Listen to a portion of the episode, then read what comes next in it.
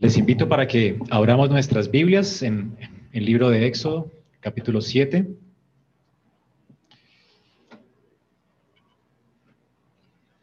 Éxodo capítulo 7, versículos del 8 al 13.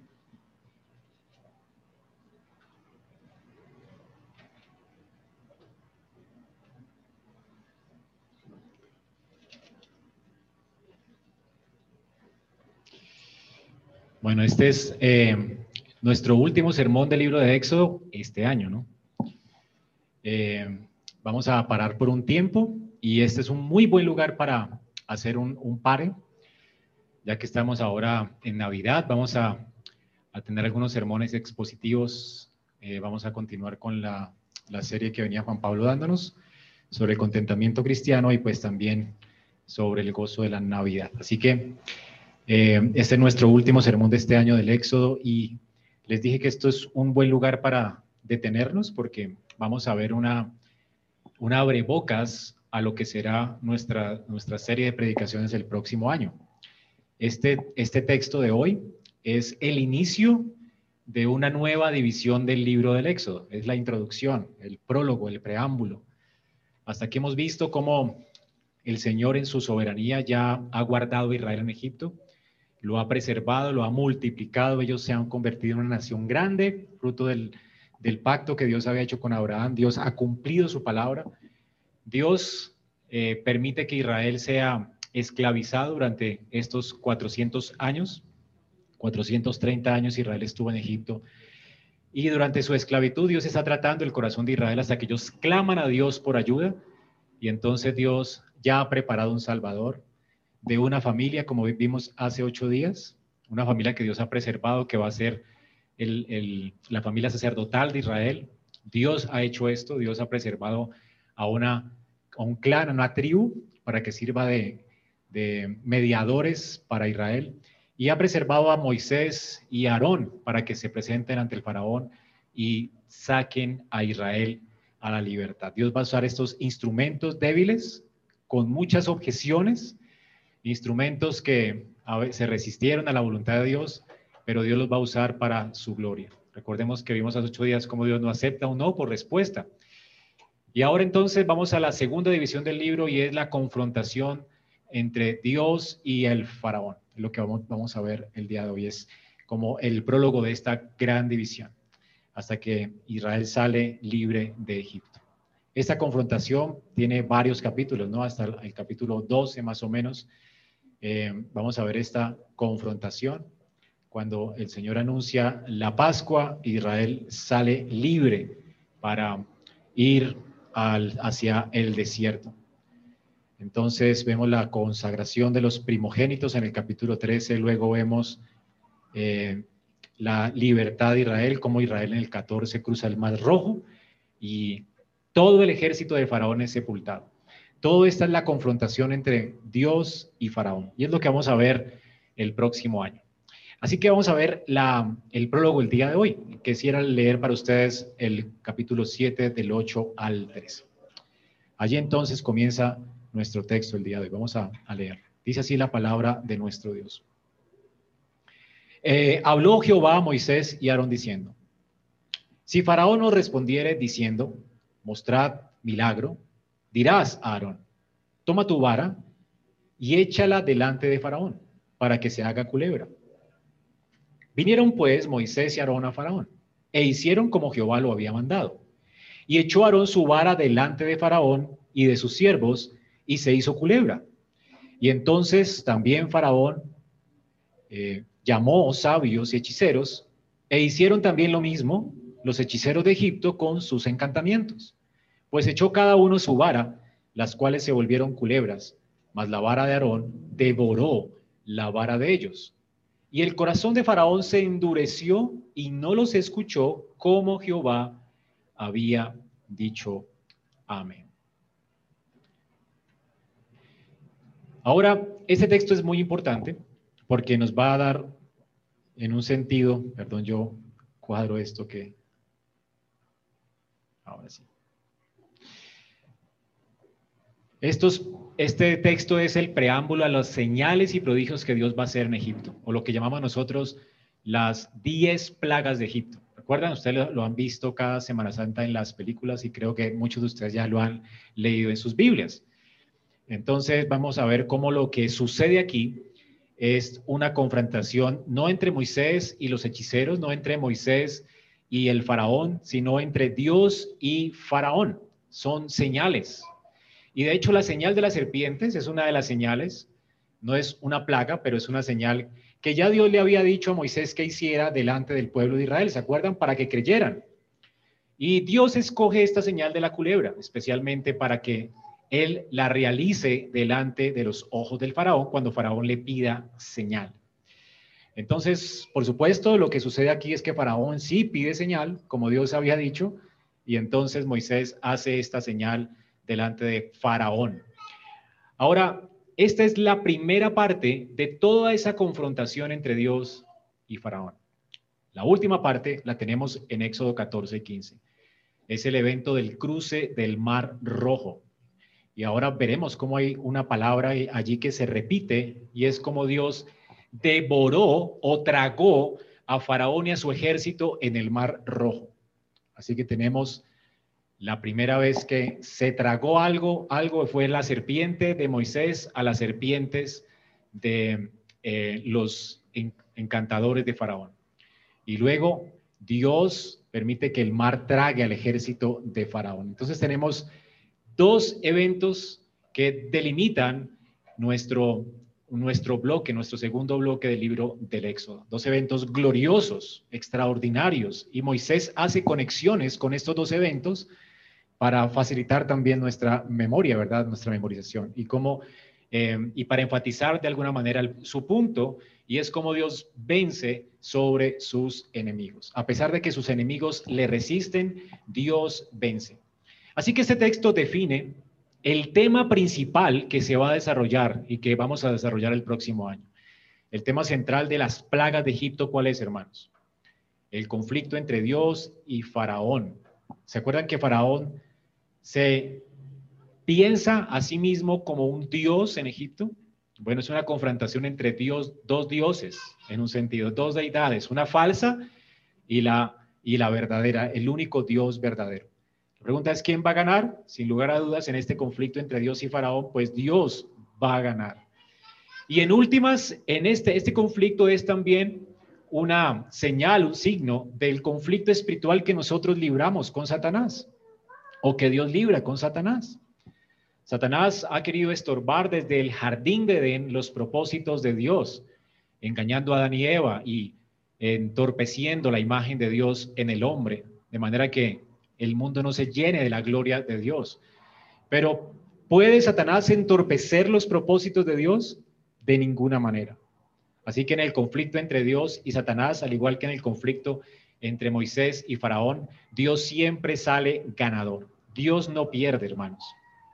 Satanás nunca podrá entorpecer los propósitos de Dios. Ahora, la gran pregunta, pues, que vamos a responder en esta mañana y que va a responder toda la sección que vamos a estudiar es, ¿quién es Jehová? ¿Quién es Jehová? Recuerden la pregunta de Faraón en Éxodo 5.2. Dice la palabra de Dios allí en Éxodo 5.2. Faraón respondió, ¿quién es Jehová para que yo oiga su voz y deje ir a Israel? Yo no conozco a Jehová, ni tampoco dejaré a Israel. Esto, esta es la, la respuesta de Faraón a la petición de Moisés y Aarón. ¿Recuerdan? Ahora, ¿cuál va a ser la respuesta de Dios a Faraón? Bueno, toda esa sección, las plagas. Y las serpientes, allí esa señal de las serpientes es una antesala a las plagas es el resumen de todo lo que va a ocurrir con las plagas de Egipto. Dios va a responder. Y la respuesta de Dios a Faraón, ¿cuál va a ser? En resumen, va a ser, yo soy Jehová, el Señor de toda la tierra. Y nadie puede frustrar mis propósitos. Esa es la respuesta de Dios para Faraón, ¿verdad? Ahora, la pregunta para Faraón en el texto de hoy es, ¿cómo vas a responder a esta ineludible revelación? Porque lo que leemos en el texto de hoy es cómo Dios es el soberano de la tierra y cómo nadie puede frustrar sus propósitos. Él va a vencer. La pregunta para Faraón es, ¿qué vas a hacer con esta revelación? Y la pregunta para ti en esta mañana es, ¿qué vas a hacer tú con esta revelación? Amigo, hermano que estás aquí en esta mañana, Dios es el soberano de la tierra. Nadie va a poder frustrar sus propósitos. ¿Cómo vas a responder a esta verdad? ¿Te endurecerás como Faraón? ¿O te humillarás como lo hizo Israel y le reconocerás como el Señor? Y doblarás tu rodilla hoy delante de Él. ¿Qué vas a hacer? Y esa es la gran pregunta que va a dejar nuestro sermón en esta mañana. Así que vamos a dividir nuestro sermón en tres partes. En primer lugar, vamos a ver cómo la respuesta de Jehová es que Él es el Señor de toda la tierra. La segunda es que nadie puede frustrar sus propósitos. Y nuestro tercer punto es cómo responderás a esta ineludible revelación. Vamos a ver en primer lugar del versículo 8 al 10 cómo es que Jehová se revela aquí en nuestro texto como el Señor de toda la tierra. Ok, esta es la primera parte. Vemos aquí a Dios enfrentando al faraón. Noten esto. El Señor es quien está ordenando a faraón ir. Ver, a, eh, quien está ordenando a faraón, sí, por supuesto, pero a Moisés y Aarón ir, diciendo, si faraón no respondiera diciendo, mostrad mi eh, milagro, dirás, Aarón, toma tu vara y échala delante de faraón para que se haga culebra. ¿Quién ordena todo este evento. Dios es quien lo ordena. Es decir, Dios es quien está dando las órdenes aquí. ¿Cuál es la orden de Jehová para Faraón? El, texto más atrás nos dice que Dios le pide a Faraón, dice, yo endureceré el corazón de Faraón, versículo 3, y multiplicaré en la tierra de Egipto mis señales y mis maravillas. Faraón no os dejará ir. Pero el propósito de ellos al ir a Faraón, ¿cuál es? Es decirle a Faraón, deja ir a Israel de Egipto. Así que ellos tienen que confrontar a Faraón y darle una orden.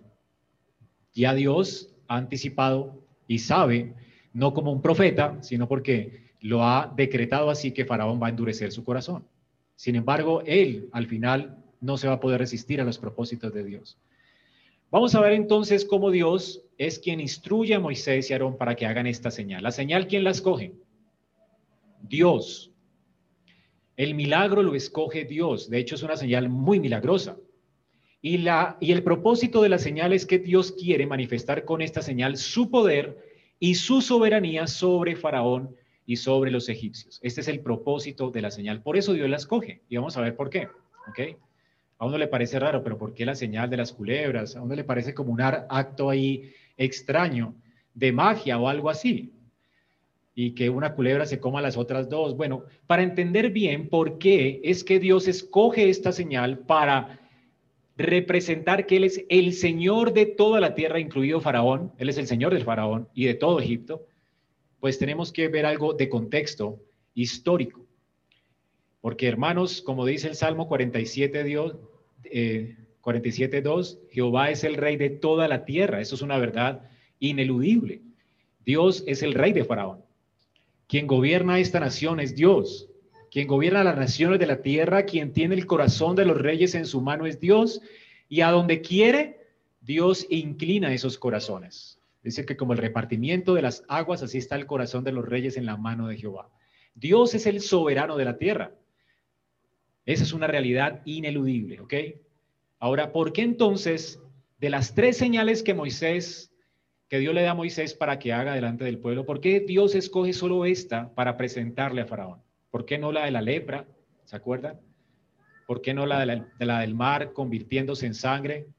Bueno, nada de esto Moisés hace delante del Faraón. Solamente una señal, la de las culebras. Y es porque esta señal representa, de hecho, un acto de humillación terrible para Faraón. Piensen en esto para que entendamos. Les voy, a hablar del contexto histórico, pero piensen en esto.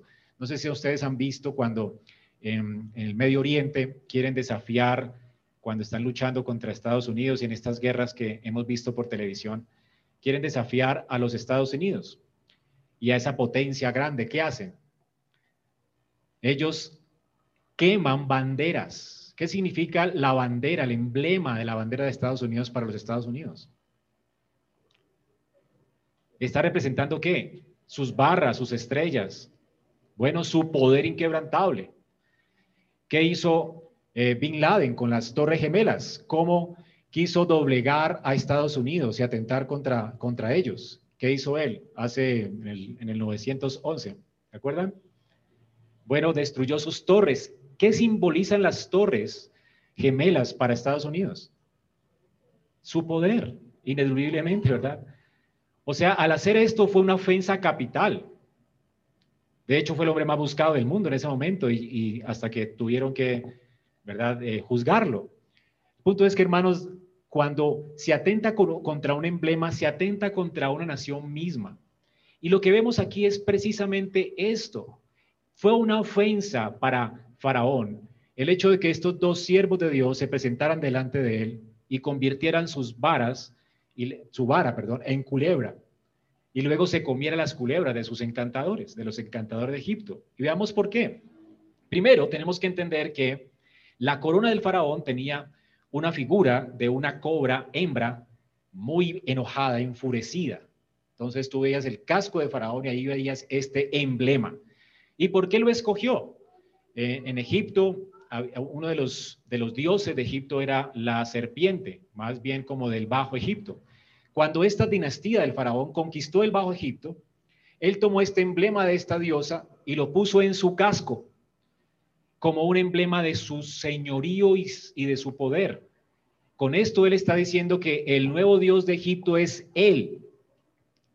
En un sentido, él se tragó a esta diosa y ahora él es el representante de Israel, de, perdón, de, todo, de Israel también, pero de todo Egipto. Todos los pueblos deben someterse a este hombre. Él es el Dios de Egipto. Ahora entonces, Faraón lo convirtió en ese símbolo de poder y deidad. Si hay un símbolo, igual que las Torres Gemelas o que la bandera de los Estados Unidos, o si usted es muy patriota, en, Colombia no sé por qué no somos tan patriotas, ¿verdad? Casi se perdió la costumbre de sacar las banderas el 20 de julio y esto. Pero si usted es bien patriota y le queman su bandera, usted se siente bastante ofendido. Ese es el punto. Ahora entonces, este símbolo, Dios lo toma para humillar a Faraón. Dios con esta señal lo que hace es desafiar la autoridad que Faraón ostentaba como Dios. ¿Qué hace entonces? Moisés. Le pasa su vara a Aarón. Esta va a ser a partir de ahora la, la vara de Dios. Unas veces es llamada la vara de Aarón, ¿verdad? Porque en un sentido él es el que la, la administra, pero es la vara de Moisés y va a ser la vara de Jehová. Esos tres nombres van a ser intercambiables para esta varita. Este callado de pastor ahora es tirado en el piso y ahora ves una serpiente no levantada, sino arrastrándose en el piso. La cobra de Faraón estaba muy enojada. ¿Viste una cobra enojada? No está arrastrándose. Está, ¿verdad? Así levantada, con la cabeza erguida y amenazando. Pero esta cobra está arrastrándose por la autoridad de Moisés y de Dios a quien él representaba. Entonces tenemos a esta cobra lamiendo polvo. ¿Sabe lo que significa que una cobra lama polvo? Bueno, lo tenemos en Génesis 3:15.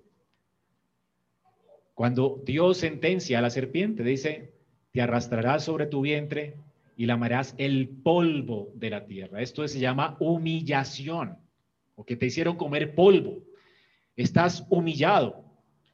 Entonces esto es un acto para representar al faraón como su poder iba a ser humillado por la deidad que representa Moisés y Aarón. No es Moisés y Aarón los que se están presentando delante de Faraón como dioses, aunque Dios dice que los hará que hará Moisés como Dios delante de Faraón. Ellos se representan como siervos de se presentan delante de Faraón como siervos de Yahweh. Venimos en representación de Yahweh. Así dice Jehová, deja ir a Israel. ¿Quién es el está dando las órdenes? No ellos, es el Dios de ellos. El Dios de ellos, sin ningún problema, convierte esta vara en serpiente y la hace arrastrar por el piso. Este es el Dios de ellos. Y me encanta esto porque eh, este, esta escena y la, y la, de los profetas de Baal, ¿se acuerdan con Elías? Es impresionante, porque Elías toma un, mucha madera, coloca una, un becerro ahí para hacer un holocausto y echa mucha agua, mucha agua, que no va a servir como combustible para la madera, intentas tú eh, quemar madera seca es algo imposible. Y simplemente él ora a Dios, Señor, para que todos aquí vean quién es Jehová. Consume este holocausto. Dios envía fuego del cielo y consume ese holocausto con agua y todo. ¿Ok? Este es el poder de Jehová. Sin embargo, los profetas de Baal han pasado horas con sus encantamientos, ajándose la piel, cantando, haciendo mantras. ¿Has visto un brujo haciendo cosas? ¿verdad? Hace cosas raras. Y bueno, ustedes ya saben, los, eh, Harry Potter, ¿verdad? Y con su varita y sus encantamientos, tiene que hacer ciertos, decir ciertas palabras. Bueno, los profetas de Dios no tienen necesidad de nada de esto, porque Dios es poderoso. Así que Moisés no tiene que hacer ningún encantamiento, no tiene que hacer ninguna danza ni pronunciar ningún conjuro mágico para que estas, estas, esta vara se convierta en serpiente, porque es Dios quien lo hace delante de los ojos de Faraón. Sin embargo, vamos a ver ahora cómo los profetas de Faraón tienen que hacer un conjuro para hacer algo parecido a lo que Moisés y Aarón hicieron. Ellos dicen que con sus encantamientos copiaron lo que Moisés y Aarón hicieron. Tuvieron que bailar, danzar, mejor dicho, hacer todas las, las palabras correctas, el conjuro, el humo para distraer, bueno, todo esto, ¿verdad? Artes mágicas. ¿Cierto? Pero Dios no necesita nada de esto. Entonces vemos aquí algo increíble, hermano. Lo primero es que Dios hace es humillar a Faraón y decirle, esto eres tú, vas a lamer polvo, Faraón. Tú no podrás enfrentarte a mí. ¿Qué vas a hacer? ¿Ok? Ahora también la gente temía las serpientes, por ejemplo. Algunos, algunas personas pensaban que los magos de Egipto, esto, eran, esto era mitología egipcia, ellos tenían el poder de convertir estatuas, por ejemplo, de caimanes, de lagartos, y las podían convertir o animar y convertirlas en lagartos reales. De hecho, algunos eh, teólogos piensan que la palabra allí para serpientes es eh, lagarto, eh, esta palabra, como que es diferente, pero es muy ambigua porque puede sonar también para varios animales, se usa también en ese tiempo para varios animales, así que es ambigua. La serpiente es la mejor elección por el contexto histórico. El punto es que eh, los cocodrilos eran parte de, las, de los encantamientos que hacían estos hombres. Hacían cocodrilos en cera y después los encantaban. Pero estos eran mitos. Nadie vio seguramente cómo magos convertían cocodrilos de cera en cocodrilos reales, pero se murmuraba que hacían esto. No sé si usted ha visto alguna vez que San Gregorio Hernández cure gente, pero se rumora que cuando cura gente, bueno, allí tiene la sangre y los y los y, aparece sangre y todo allí, ¿verdad? ¿Se han escuchado esto? ¿Alguna vez alguien lo ha visto? Levante la mano si alguna vez ha visto esto. ¿Usted ha visto sangre ahí? Ah, no, pero no, digo que si ha visto a alguien que te sanó la de San Gregorio y, viste la sangre allí y apareció. Rumora, entonces mire que hay rumores de esto pero nadie lo ha visto. ¿Cierto? Entonces, el punto es que son rumores, porque son encantamientos. ¿Ok? El punto es que estos eran los mitos que, como hay muchos mitos en Colombia, ¿verdad? Hay demasiados mitos, creo, en Colombia, pues así había mitos en Egipto. Y este era uno de los mitos. El punto es que lo que los magos ni en sus sueños, solamente los mitos podían hacer, Dios lo hace a través de Moisés y Aarón. ¿No es increíble? Ese es el segundo punto. Dios está burlando, no, no solamente está humillando a Faraón, se está burlando de esos encantadores. ¿Comprendes eso? O sea, un mago de esos ni en sus sueños convertiría una vara en serpiente, ni en sus sueños. Yo creo que una, hay, hay, varias ironías en la Biblia. Una de estas es esta, y cuando la bruja de Endor invoca el espíritu de el rey de Israel, ¿se acuerdan? Del, profeta de Israel, de Saúl, Cuando Saúl va de la bruja y le dice, por favor, llámame al, profeta eh, Samuel, y ella hace un conjuro y lo llama y el espíritu de Samuel viene. Bueno, es una ironía del texto, ¿verdad? Esta bruja ni en sus sueños creyó, o sea, nadie cree que, un espíritu hable o algo así, ¿verdad? Ni en sus sueños creería que esto pudiera ocurrir. Yo creo que la más asustada era ella. ¿Ok? Y esta seguramente es otra ironía del texto, porque ellos nunca imaginaron que esto podría ocurrir, ni en sus sueños. Dios está burlando de estos hombres. Y es probable que Dios permita que el milagro ocurra y que estos hombres también con sus encantamientos, sus varas se conviertan en serpientes, pero ellos nunca habían podido hacer esto en sus vidas. ¿No es increíble? Dios está burlando de Faraón y se va a burlar de estos hombres también. Pero en tercer lugar, eh, Jehová está eh, aquí en un sentido también burlándose de los dioses de Egipto. Recuerden que esa serpiente representaba a Apophis, que es la diosa del caos, Y, era como la, que peleaba contra todos los, dioses de Egipto y esto, y en un sentido Faraón la había vencido, pero ahora Dios muestra cómo va a humillar a Faraón y a, a Apophis. Y esto es un presagio de cómo Dios va a humillar a todos y cada uno de los dioses de Egipto en las diez plagas. Todo lo que Egipto pensaba como un dios, Dios lo va a humillar, lo va a dejar avergonzado. Y vamos a ver esto. Cada una de las plagas representaba un dios de Egipto, aún las varas. Y Dios se va a tragar a estos dioses. No hay Dios que compita con Dios, el único Dios verdadero, porque todos los dioses de los pueblos son qué? Ídolos, son mentira. Por eso, hermano, es que usted no tiene que, que temer burlarse de los dioses de este mundo. ¿Saben, ¿Sabes qué hizo Elías cuando estaban los profetas de Baal con él? Burlarse de sus dioses. A ver, a ver, canten más duro, tal vez los dioses no le oyen. Están dormidos. Griten. ¿Qué está haciendo él? Burlándose, riéndose de estas cosas. Tú te puedes reír de cualquier Dios. Del único que no te puedes burlar es del único Dios verdadero que ha escrito y que ha revelado su palabra, que se ha revelado en su palabra. Porque es el único Dios que existe. Los dioses que imaginan los hombres son meros ídolos, pero el único Dios verdadero es Jehová de los ejércitos. Entonces Dios es quien ordena esta señal. ¿Para qué? Para humillar a Faraón. Y lo curioso es que es Faraón quien la solicita. Muéstrame una señal. Él quiere pruebas de que el Dios que representan Moisés y Aarón es un Dios real. Él quiere pruebas y Dios se las va a dar. Dios lo va a dejar humillado para que se, él se humille delante de Jehová y reconozca su señorío. Los incrédulos a menudo hacen esto, ¿verdad? Dicen, que están dispuestos a creer con tal de que les mostremos algún tipo de señal. ¿Te han dicho esto? Muéstrame una señal. Bueno, fue lo que hicieron los fariseos con Jesús. Muéstranos una señal del cielo y creeremos. ¿Recuerdan? Faraón entonces representa aquí también la incredulidad y parece entender en un sentido el propósito de los milagros divinos. Dios nunca realiza actos como el que vamos a ver y como los que vamos a ver en las plagas de esos actos de omnipotencia, sino solamente los hace para mostrar y confirmar su palabra. Él ha dado una palabra, deja ir a mi pueblo. ¿Cómo sé que es verdad? ¿Cómo sé que ese, ese Dios es que Él me está demandando a mí algo para que me someta a Él? Ah, pues quiere saber que ese Dios es verdad. Dios entonces da señales. Siempre las señales de Dios confirman la palabra de Dios que envía por medio de sus profetas.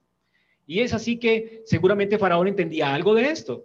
Y también esto fue cierto para los profetas del Antiguo Testamento. Los profetas como Elías, Eliseo, Moisés hicieron grandes prodigios y señales para respaldar que la palabra que traían de parte de Jehová eran como sus credenciales, igual que los apóstoles. Por eso es que las señales ya cesaron, porque la palabra de Dios está completa. No creemos que las señales sigan y que necesitemos más milagros. El mayor milagro ocurrió con la resurrección y los que lo dieron dan testimonio de esto y fueron inspirados por el Espíritu, hicieron señales y milagros y prodigios los apóstoles para señalarnos que lo que está consignado en la palabra de Dios ya está completo y es lo que Dios dice. Así que Dios siempre da señales para respaldar su palabra. Y en este caso particular, Moisés y Aarón están acreditando que ellos eran comisionados o embajadores de Dios para decirle a Faraón, deja ir a mi pueblo. Esta era la forma obvia para autenticar su afirmación, sus milagros, sus señales. Ahora, noten también que es Dios quien elige las señales, cuáles y cuándo. Usted se puede reír de los hombres que dicen, hoy día de mil, jueves de milagros, hoy vamos a sanar piernas, a hacer salir casas de oro, que llueva oro, y ellos eligen las señales. Esto nunca ha ocurrido en la escritura. Ellos, un profeta nunca elegiría el día, ni la manera, ni la forma. De hecho, cada uno de ellos era hasta cobarde para salir en presencia de gente muy poderosa a hacer señales. De hecho, Moisés se resistió, ¿recuerdan? Porque como hombres somos incrédulos y pensamos que todo va a fallar y que esto no va a funcionar. Sin embargo, todo funciona con Dios y es Dios quien elige las señales y elige cuándo y cómo hacerlas. ¿Comprenden esto? Pero hoy en día los hombres atribuyen este tipo de poderes, como los brujos de, Egipto. Ahora, el Espíritu de Dios aún hoy sigue la misma estrategia cuando, eh, cuando hace esto también. Pero ya la última señal que Dios dio, según el Señor, fue la señal del profeta Jonás, la resurrección de Cristo. Fue la última. Ya tú no necesitas más. ¿Quieres más pruebas de que Dios ha hablado? Allí está. Dios ha hablado de muchas formas por los profetas y hoy nos habló por el Hijo. ¿Quieres saber que el Hijo es el Hijo de Dios? Y que solamente en Él tienes salvación de tus pecados y vida eterna. Bueno, crea la resurrección de los muertos. Ya resucitó alguien de entre los muertos. O sea que un día todos vamos a resucitar, unos para condenación eterna y otros para salvación eterna. La señal entonces que Dios, es, Dios la escoge, Dios elige cuándo hacerla y cómo hacerla y delante de quién hacerla. Y elige el por qué hacerla. ¿Cuál era la razón de Dios para hacerla? Humillar a Faraón. De todas las señales quiso humillar a Faraón. ¿Para qué lo humillaba? Para mostrarle quién mandaba, quién era el Señor de Egipto. No Faraón, yo soy el Señor de Egipto. Tú tienes que obedecerme porque el Señor de Egipto soy yo, Jehová. Ese es el punto de, de la señal. Ahora, hermanos, y aún hoy en día sigue haciendo Dios exactamente lo mismo cuando envía su palabra. Tal vez no señales, pero cuando Dios envía su palabra, ¿qué es lo que hace? Humillar. ¿Y qué está reclamando Dios cuando predicamos el Evangelio en su nombre? Está reclamando su señorío sobre la vida de la gente. El Señor Dios ha venido a este mundo, ha enviado un Salvador, y está llamando a todos los hombres que se arrepientan y crean al Evangelio. Esto es una orden. ¿Qué está demandando Dios en nuestro evangelismo? Arrepentimiento y fe de todos los pecadores. ¿Fe en quién? En Cristo, en la obra que Él ha hecho. Es una demanda. Y esta demanda implica que si no la, la, obedeces, hay una sentencia. Si no, vas a morir. Si no obedeces a esta señal, vas a morir. Cristo resucitó de los muertos. Y un día todos vamos a resucitar, unos para condenación y unos para salvación. ¿De qué depende esto? De tu fe y tu arrepentimiento. Dios demanda arrepentíos y creed en el Evangelio. Dios está demandando de los hombres arrepentimiento y fe. Ha pasado por alto el tiempo de nuestra ignorancia y hoy ordena a todos los hombres, fue lo que dijo, eh, Pablo en el aerópago, hoy ordena a todos los hombres que se arrepientan. Es una orden. Dios que está reclamando pues su señorío, Él es Señor. Así que o de buena gana te postras delante de Él hoy, o tus rodillas temblarán cuando Él venga por segunda vez y tendrás que ser humillado para siempre, eternamente. No hay opciones. O te humillas hoy o Dios te humillará por la eternidad en el infierno. No hay otra opción. ¿Qué vas a hacer? Así que el Señor está atacando aquí directamente la fortaleza de Faraón, así como ataca la fortaleza nuestra. Si nosotros ansiamos poder, por ejemplo, ¿qué es lo que hace el Señor nuestro Dios por medio de su Espíritu? Él nos mostrará cuán débiles somos para humillarnos, porque Dios quiere reclamar que solamente de Él es el poder. Si nosotros vivimos para el placer, Supongamos que tú estás hoy siendo un hipócrita en esta iglesia y vives para el placer y te estás burlando de Dios, pero sin embargo Dios realmente te tiene en la mira y Dios te va a cambiar. Bueno, el punto es que Dios te va a hacer más infeliz con tus ídolos. Va a hacer que el placer te sepa amargo. Dios te va a humillar para reclamar su señorío. Solamente Él sacia y satisface y te va a hacer la vida de cuadritos si colocas tu confianza en otras cosas aparte de Él. Si piensas que la vida se trata de ganar dinero, pues Dios te va a quitar toda seguridad financiera. Algunos aquí les ha pasado ya, ¿verdad? Dios reclamando su señorío. ¿En quién vas a poner tu confianza? ¿En Dios o en el dinero? Y Dios te quita toda seguridad. Cualquiera que sea el Dios que adores, si Dios tiene un propósito contigo, el Espíritu Santo lo que va a hacer siempre es humillarte para que reconozcas al único soberano Dios que satisface el alma. Es lo que Dios está haciendo con Faraón. Y es útil recordar que esta es la estrategia del evangelismo. Es necesario evangelizar siempre a la manera de Dios. Dios primero humilla al pecador para hacerle reconocer quién manda, para que se arrepienta y crea, y para que Dios realmente traiga tiempo de refrigerio para esa persona. Así que una de las mejores formas de convencer a la gente de su necesidad de Cristo es, por supuesto, confrontarlos con su idolatría, con su maldad y con su pecado, porque así Pablo lo hace en sus cartas, porque así comienza el libro de Romanos, confrontando a la gente con su necesidad de un Salvador y para que reconozcan que necesitan un rey sobre sus vidas. Ahora, esto es entonces nuestro primer punto, hermanos. Jehová es el Señor de toda la tierra y así como reclama su señorío sobre Faraón y sobre sus siervos. En segundo lugar, vemos en el versículo del 11 al 12 que entonces Faraón hace llamar a sus sabios y hechiceros. Es lo que hace él, ¿verdad? Y luego, ¿qué hace? Dice que les ordena hacer lo mismo que hicieron Faraón, perdón, Moisés y Aarón. Dice que ellos hicieron también lo mismo, los hechiceros de Egipto, con sus encantamientos. Noten que hay una palabra. Tienen que usar qué? Encantamientos para copiar lo que Moisés y Aarón hicieron. ¿Ok? Se agrega esa palabra. Moisés y Aarón lo hacen por el poder del omnipotente. Ellos tienen que usar encantamientos, magia, conjuros y toda esa cosa que hacían ellos en ese tiempo. Tan pronto como Faraón vio el emblema de su autoridad allí en el piso, en el, en el suelo, humillada, de hecho yo creo que fue un milagro que Moisés y Aarón se salvaran en ese momento, porque él pudo matarlos o no. Tenemos que ver, el mayor milagro aquí es que ellos no hubieran muerto delante de Faraón. Era el, el hombre más poderoso del mundo. Y estaba viendo su dignidad humillada en el piso. Él no los mata, Dios protege a, sus siervos.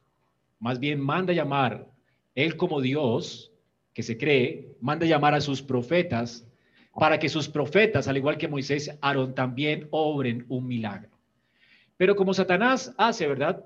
Todo lo que Satanás hace es copiar lo que hace Dios, nunca es original. Por eso tú ves como las religiones se parecen tanto a la cristiana, ¿no? Tú hablas con un mormón y uno dice, uy, wow, es hermano, Parece hermano. Hablas con un testigo de Jehová y te confunde, ¿verdad? Porque no, Jesús y no sé qué, y nos salvó, y, vamos a ir al paraíso, y uno como que lo confunde y dice, ve tan bonito esto, ¿verdad? Se parece, es una copia, pero no es real, es hueco, es una religión falsa. Entonces Satanás siempre viene a copiar las cosas que Dios hace, nunca es original, es una estrategia suya. Él, se parece a lo real, pero no es real.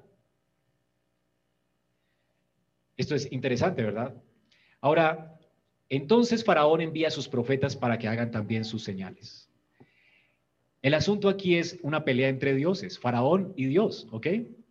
¿Quién va a ganar? ¿Quién va a ganar? ¿El Faraón con sus profetas o Dios y sus profetas?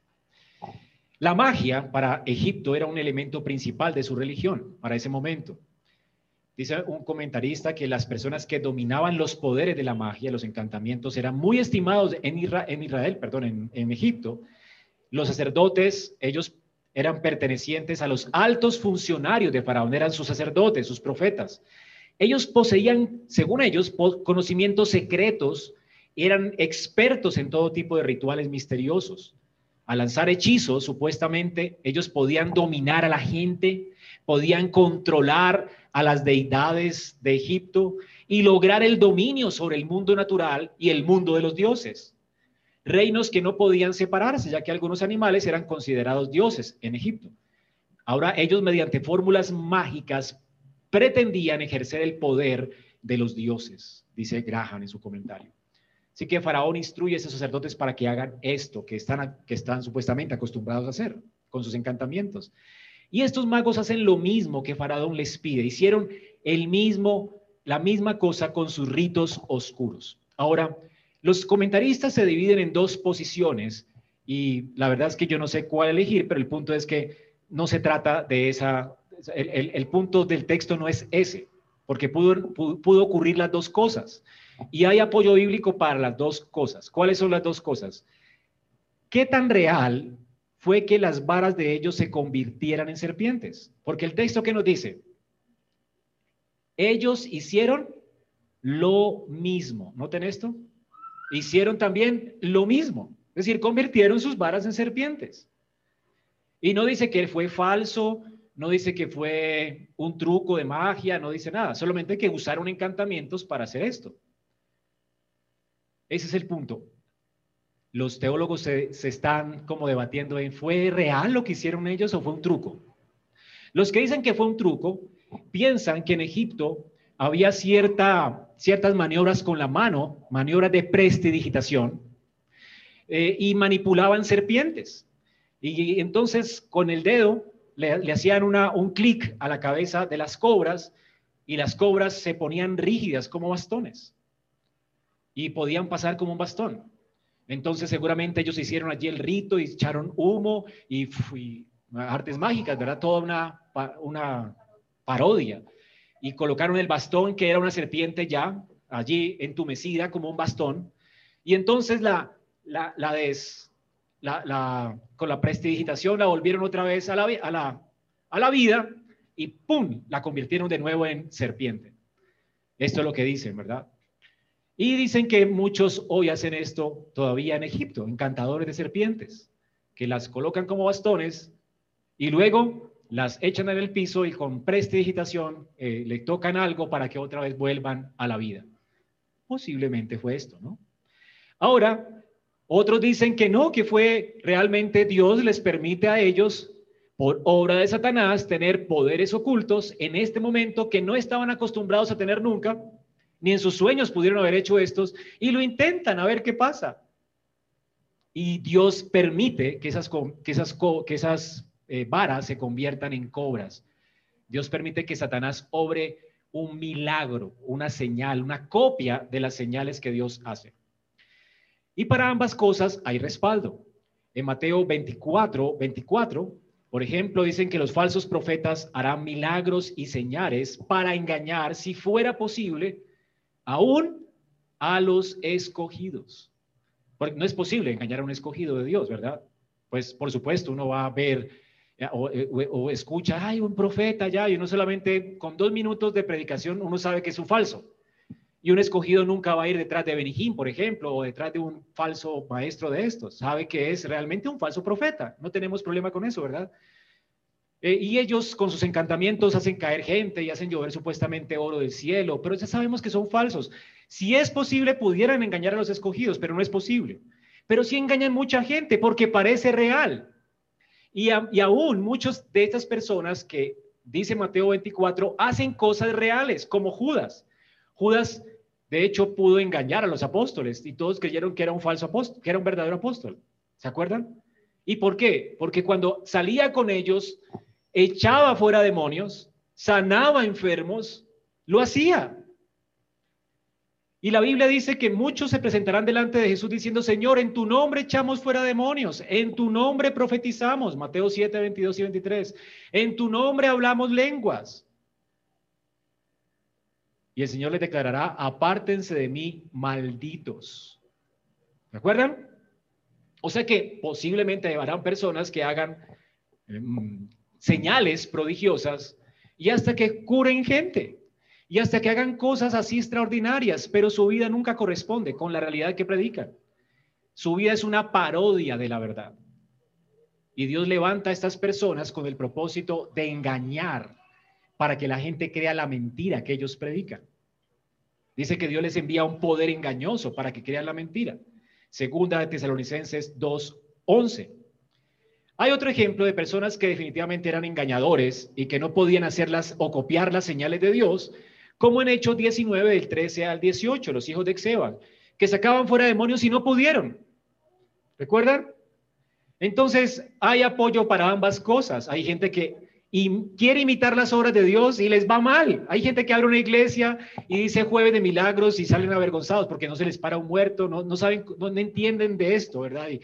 Y, no hay apoyo para esto, no tienen la unción de Satanás para hacerlo. ¿Ok? Y salen avergonzados, su iglesia no se llena. ¿Cuántos han intentado hacer esto y montar un negocio de estos, verdad? Y no pueden.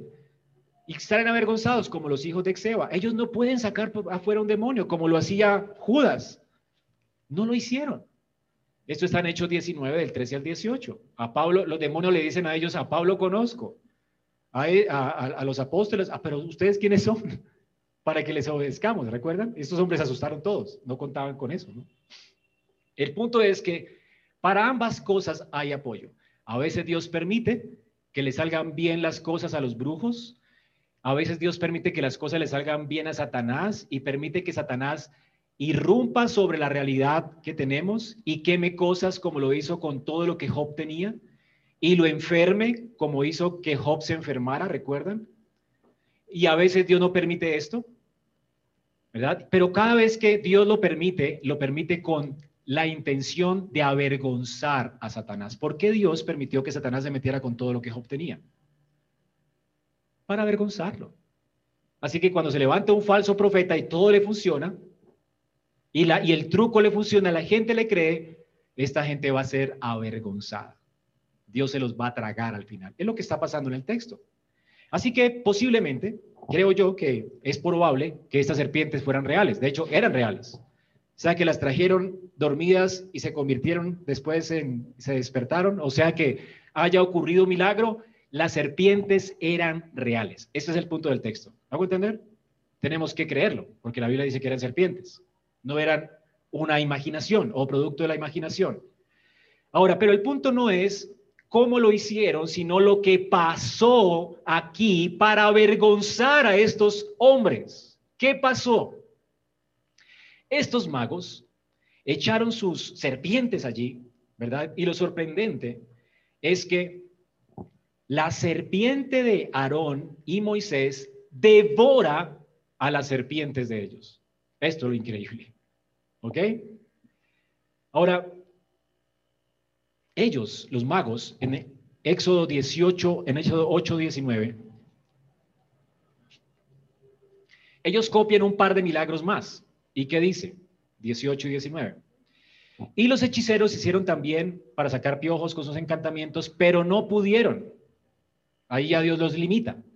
Y hubo piojos tanto en los hombres como en las bestias. Entonces los hechiceros dijeron a Faraón, dedo de Dios es este. Fueron los primeros en confesar en Egipto que Dios era soberano. Fueron los primeros. Y según la tradición judía, estos hombres eran los que de los que Pablo habla en segunda de Timoteo 3 del 8 al 9. De hecho, Pablo habla de ellos como Janes y Jambres, tienen nombre propio.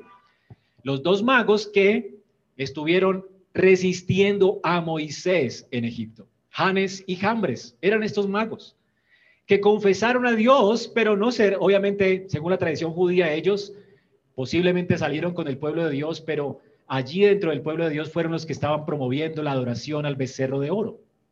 Eran falsos, resistieron a, Dios y a su palabra, se hicieron pasar como profesantes y al final eran definitivamente apóstatas confesaron a Dios, pero no creyeron en Él. ¿Ok? Y Pablo dice que también así hay muchos en la iglesia, como Janes y Jambres, que resisten a la palabra de Dios, que están con nosotros. Salen de la iglesia diciendo, qué buen sermón, pastor, qué increíble, pero no se arrepienten. Qué increíble Dios, pero no pasa nada con sus vidas. Janes y Jambres resisten a la palabra de Dios, como muchos en la iglesia en Éfeso también resistían a la palabra de los apóstoles. Ahora entonces los magos fueron humillados aquí en presencia de Faraón. La vara de Aarón se tragó a estas dos serpientes, las devoró. Y este signo habría sido especialmente impresionante para un egipcio. Ellos creían que tragar algo era un símbolo de adquirir los poderes de ese algo. Así que al devorar estas varitas mágicas, el bastón de Aarón no estaba simplemente destruyendo el poder y la autoridad de estos magos y de Faraón, sino que estaba afirmando que todo poder y autoridad a quién le pertenecen? A Jehová. Esta es la implicación obvia. Dios es el Dios de Israel y también es el Señor de Egipto. Y este es el gran tema que se va a tratar en todo el Éxodo. Dios es más glorioso que todos los dioses de la tierra. Entonces, la victoria de Aarón sobre los magos nos enseña algo muy importante en, la, en, nuestra vida espiritual, nuestra guerra espiritual. Hermanos, Satanás posiblemente es, real, dice que anda como león rugiente buscando a quien devorar, puede hacer daño, pero su poder no es absoluto. Ellos pudieron hacer artes mágicas, pudieron hacer encantamientos, pero el poder de estos magos no es absoluto, es una imitación de Dios, pero no es real, no es absoluto. Al final será este poder destruido. Así que usted puede confiar en Dios, hermano. En Cristo Dios ha devorado la muerte en la resurrección de Cristo. Y ha devorado a Satanás y al adversario. Lo ha pisoteado y lo ha puesto bajo sus pies. Así que Satanás realmente ha sido humillado y tragado por, por Cristo en la cruz del Calvario. Y Cristo ha resucitado y ha vencido y se ha levantado como triunfador y vencedor sobre ellos. Y Cristo permanece en el cielo. Y Satanás fue arrojado del cielo junto con sus ángeles. Y va a ir al infierno que, que, que arde con fuego y azufre. ¿Tienen poder? Sí, pero es relativo. Dura poco. Es efímero y al final será destruido por la mano poderosa de Dios. Esto es lo que sucedió aquí. La palabra devorar está señalando que Dios sometió a estos profetas falsos. Los sometió, los venció. Este es un presagio también de cómo Dios va a vencer a Faraón, porque recuerdan a quién representaban esos sacerdotes. A la deidad de Egipto, a Faraón. ¿Quién está saliendo avergonzado aquí? Faraón. ¿A quién se está devorando aquí? A Faraón. Y fue lo que sucedió en el Mar Rojo. El mar, Dios abrió el Mar Rojo. ¿Y a quién se tragó ese Mar Rojo? A Faraón y a su ejército. Es decir, que cuando la serpiente de Aarón y Moisés se traga a estas dos serpientes, está anticipando proféticamente lo que Dios hará con Faraón y sus legiones. Serán devoradas por Dios en el Mar Rojo. Ellos no, se no estarán vivos para contar el cuento y van a tener que dejar ir a Israel. Nadie puede hacer frente a los propósitos de Dios. Así que vemos aquí al Señor no solo desafiando la autoridad de Faraón, sino también la magia de sus profetas y burlándose de ellas, superándola, de hecho, y anticipando además el final de la confrontación con Faraón. Faraón no va, a no va a poder oponerse a sus propósitos. Nadie frustra a Dios. ¿Tú comprendes eso, hermano? No sé con qué cosas estás lidiando tú hoy, con qué temores tengas hoy.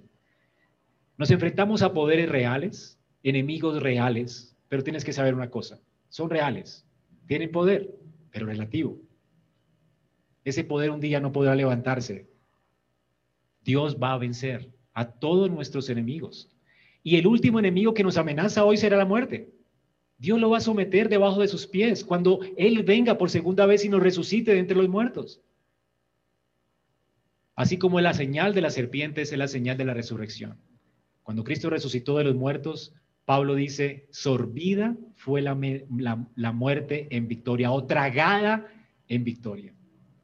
Cristo en la cruz del Calvario tragó la muerte. No podrá destruir la iglesia, Satanás. El pecado no podrá dañarnos. Dios va a restaurar nuestras vidas para siempre. Dios va a librarnos de la potestad de las tinieblas para siempre. Este mundo va a ser diferente a como lo estamos viendo ahora. Hermanos, qué increíble es Dios, ¿verdad? Y en tercer lugar, la pregunta del millón para terminar, ¿cómo vas a responder a la revelación de Dios? Dice la, escritura aquí que entonces los hechizos, eh, perdón, versículo final, versículos 12 y 13. 12 dice que cada uno echaron las varas y devoró la vara de ellos y el corazón de Faraón se endureció y no los escuchó como Jehová lo había dicho. Hagan una señal, los escucho. ¿Y qué hizo el final de la señal? ¿Qué le demostró la señal a Faraón? Que Dios es Señor, que Dios lo iba a destruir, que Dios lo iba a humillar, que era imposible resistirse a la mano de Dios. ¿Qué más valía arrepentirse ya de su maldad y temblar delante del Dios omnipotente, como lo hizo Nabucodonosor? Y sin embargo, este hombre escucha la palabra de Dios que le está ordenando algo, ve la señal de Dios que respalda su palabra y ¿qué hace? Se endurece más. ¿No es absurdo? Tú estás sentado aquí tal vez esta mañana. Has escuchado mucho la palabra de Dios. Ya has visto cómo Dios es el soberano de la tierra. Cómo Él vino a proveer salvación enviando a Jesucristo a este mundo, su Hijo unigénito que es Dios quien vino a este mundo, es lo que celebramos en Navidad, y vivió una vida perfecta y santa y fue a la cruz a morir por nuestros pecados. Ya tú lo has escuchado una y otra vez en esta iglesia. Dios ya ha hablado y la gran señal ha sido que Cristo resucitó de entre los muertos. Esto es una señal gloriosa porque esto realmente es increíble. Está señalando que todos los enemigos de Dios fueron derrotados en la cruz. La muerte fue sorbida en victoria en la resurrección. Satanás fue destruido y pisoteado en la cabeza en la cruz del Calvario. Nuestros enemigos fueron destruidos en la cruz, aún la muerte misma, por la muerte de Cristo.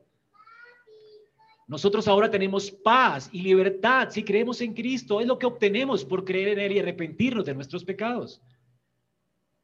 Y podemos decir esto. ¿Y tú en esta mañana qué harás? Y posiblemente como el faraón la gente se endurezca más y se endurezca más contra el pueblo de Dios y contra la palabra de Dios. ¿Y por qué? Si hay pruebas suficientes de cómo hombres cobardes, después de que negaron a Cristo antes de su resurrección, después de su resurrección, al ver su victoria, murieron por él. Más de 500 le vieron resucitado. La Biblia es un libro histórico. ¿Quieres pruebas? Pruebas, hay abundantes pruebas. Nunca antes en la historia tenemos tan abundantes pruebas como las que tenemos acerca de la vida de Cristo, de la obra de Cristo, de la muerte y resurrección de Cristo. Hay más pruebas que de las que tenemos de la existencia de Aristóteles y Platón. Sin embargo, tú crees en ellos y no crees en Cristo. ¿Qué vas a hacer hoy con la palabra de Dios? ¿Te endurecerás o te humillarás y reconocerás que Él es el Señor? Faraón no reconoció a Jehová. ¿Quién es Jehová? Él es el único Dios omnipotente que puede salvar a los pecadores. Él te está pidiendo hoy que te humilles al, mostrarte la señal de la resurrección, como le mostró a Faraón sus señales. ¿Qué harás con las señales? Y lo increíble, hermanos, es que esto anticipa para descanso de ustedes que creen y que han creído. Que en primer lugar los hombres no se arrepienten por las pruebas. Tú puedes hacer milagros si quieres, si, si pudieras. Como dice Jesús, ¿verdad? Ni, ni, viendo un milagro se arrepentirán. A, Moisés y a los profetas tienen. ¿Recuerdan la parábola de Lázaro y, y, y el rico y Lázaro? La gente no se arrepiente por ver milagros o porque le muestres pruebas. Todas esas pruebas no son suficientes para cambiar un corazón endurecido se va a endurecer más. El único que tiene el poder para cambiar un hombre que está endurecido en su corazón es Dios. Dios, el Espíritu Santo, es el único que puede venir al corazón de un hombre y sacarlo de su muerte espiritual y quitar su corazón de piedra y cambiarlo por un corazón de carne. Por eso la salvación es de Jehová. Y esto lo demuestra. Sin embargo, Faraón no tiene excusa.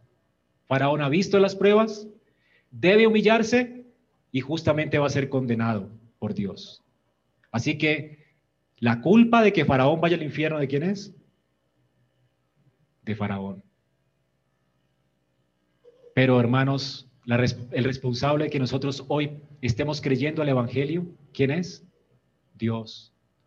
Dios solamente puede recibir la gloria, porque si no estuviéramos igual que Faraón, hermano, glorifica a Dios por tu salvación. Si hoy puedes creer en Jesucristo, si hoy puedes creer en Él, es por el Espíritu de Dios que ha quitado tu corazón de piedra.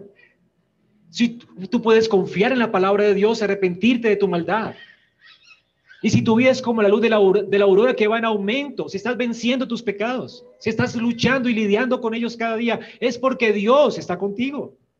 Sería imposible ser transformado sin la poderosa mano de Dios. Y esto es lo que nos enseña este texto. Así que si tú eres creyente, celebra a Dios por tu salvación. Y si no eres creyente y aún tu corazón sigue endurecido, jamás podrás culpar a Dios por tu endurecimiento, porque evidencias hay suficientes.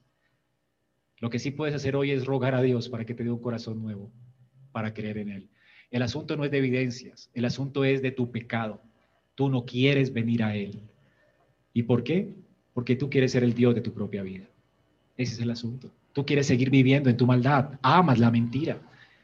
Y porque la gente ama la mentira, Dios le da lo que quiere. Les envía poderes engañosos para que crean a la mentira. Y es lo que va a seguir ocurriendo contigo. Si hoy no vienes a Cristo de arrepentimiento y fe, seguirás yendo de aquí para allá, detrás de cualquier viento de doctrina. ¿Qué vas a hacer? ¿Cuál va a ser tu respuesta? Vamos entonces a orar y darle gracias a Dios por su palabra. Señor, gracias porque nos has mostrado hoy cómo tú has humillado a todos los ídolos de este mundo, aún aquí en este texto. No hay quien pueda resistirse a tu voluntad. Tú haces lo que quieres. Señor, gracias por revelarte como un Dios soberano, como el soberano de los reyes de la tierra. Gracias porque nadie puede oponerse a tus propósitos. Aunque Satanás quiera frustrarlos hoy, aunque quiera ponernos tropiezo, nunca lo logrará porque ha sido ya vencido en la cruz del Calvario. Al igual que Israel, Señor, tú nos has sacado a libertad. Un día estaremos en Sión, en la tierra de la promesa. Y mientras peregrinamos por el desierto, ya podemos ver atrás a la cruz y ver a nuestro enemigo vencido, tragado, aún la muerte tragada, absorbida en victoria, porque Cristo resucitó de los muertos. Hoy disfrutamos de paz y libertad en Cristo. Sí, Señor, tenemos en medio del desierto como Israel enemigos que destruir, remanente de pecado que vencer, pero tenemos a nuestro favor tu poder, tu gracia y tu misericordia que ha obrado en nuestros corazones. Señor, gracias por salvarnos. A ti sea la gloria por nuestra salvación. A ti sea el honor, Señor, porque te hemos reconocido como Señor solo por tu gracia soberana, porque has humillado nuestros corazones y nos has dado la gracia de creer en Cristo. Gracias por quitar el pelo de nuestros ojos y la dureza de nuestro corazón, por levantarnos de la muerte y por darnos esperanza de vida eterna. Gracias porque un día estaremos en Sión reposados, sin el enemigo del pecado que vencer.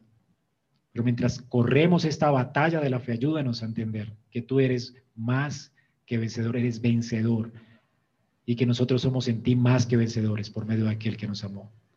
No corremos, Señor, en esta batalla como perdedores somos victoriosos en Cristo. Por eso a ti la gloria y la honra, Señor. Que esto nos anime a confiar en tus promesas, a confiar en ti.